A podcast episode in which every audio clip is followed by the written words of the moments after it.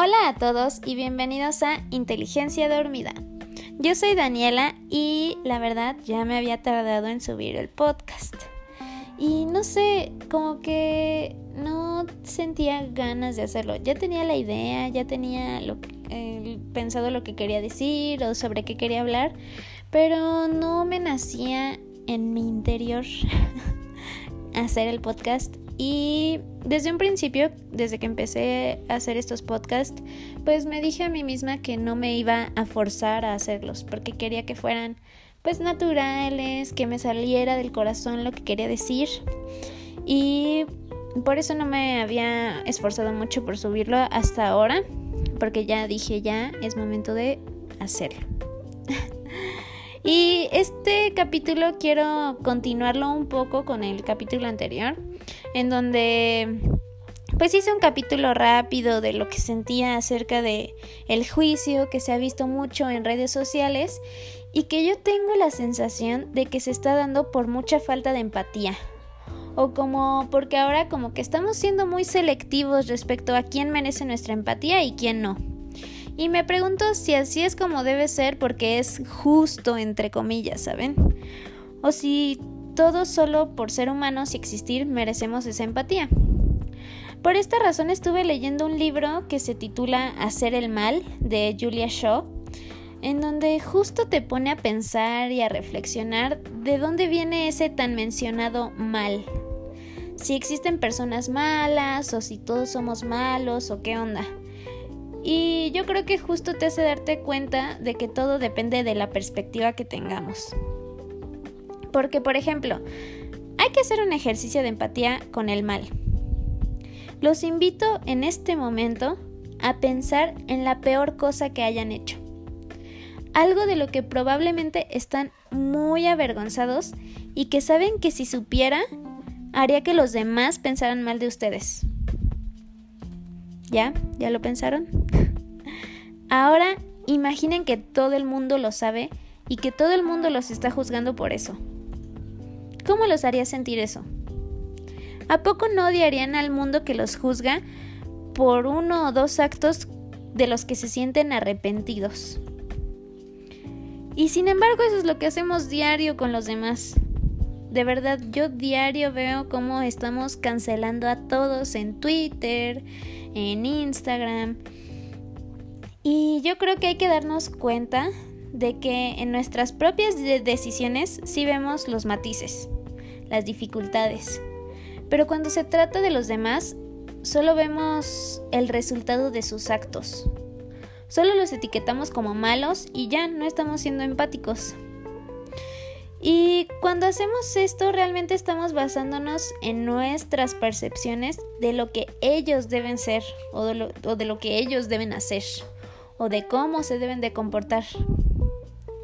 Y también piénsenlo un momento.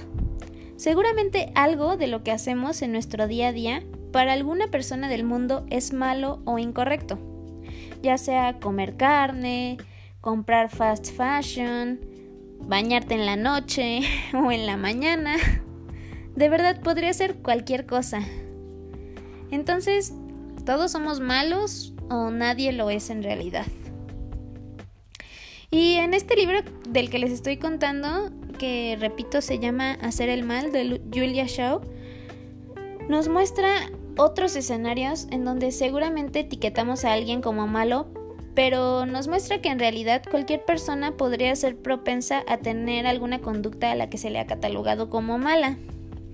Y es un libro muy interesante, la verdad, y que te pone a pensar y de alguna forma te hace entender por qué las personas se comportan de una forma o de otra y de esa manera puedes ser más empático en cualquier situación y con cualquier persona.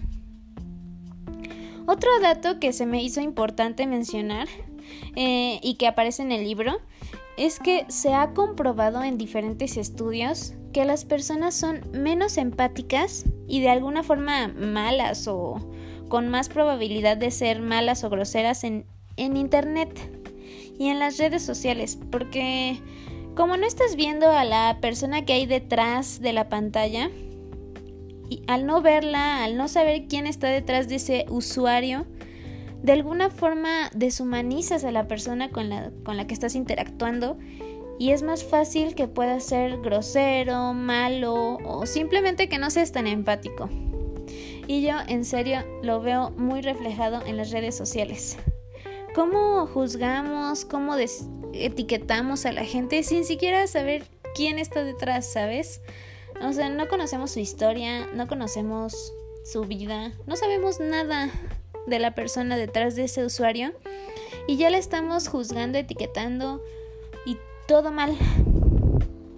Y la verdad, eh, este libro se me hizo muy interesante y creo que lo importante es que te hace pensar desde otra perspectiva a la que seguramente tenía sobre las personas a las que catalogamos como malas, ¿no? Entre comillas. Y me parece que el mensaje más importante y que me gustaría invitarlos a reflexionar es, ¿estamos siendo verdaderamente empáticos? Veamos desde otra perspectiva nuestros comportamientos con las personas que nos rodean. ¿De verdad les prestamos atención? ¿Entendemos su situación, sus pensamientos? ¿Nos ponemos en su lugar para lograr entenderlos? Y yo siento que muchas veces le tenemos le tememos a la empatía y a ser buenos con otras personas porque pues el ego sale a relucir en nosotros por miedo a que abusen o que nos quieran ver la cara como dicen. Pero yo pienso que hay que alejarnos de ese miedo. Últimamente he visto o me he dado cuenta de que si eres empático y amable, de alguna forma las personas son recíprocas contigo. Y también puede pasar que te des cuenta de que estés en relaciones en donde no hay esa reciprocidad. bueno, donde no es recíproco. y y también puede pasar que te des cuenta de eso y que decidas, pues tal vez terminar con esa relación, ¿no?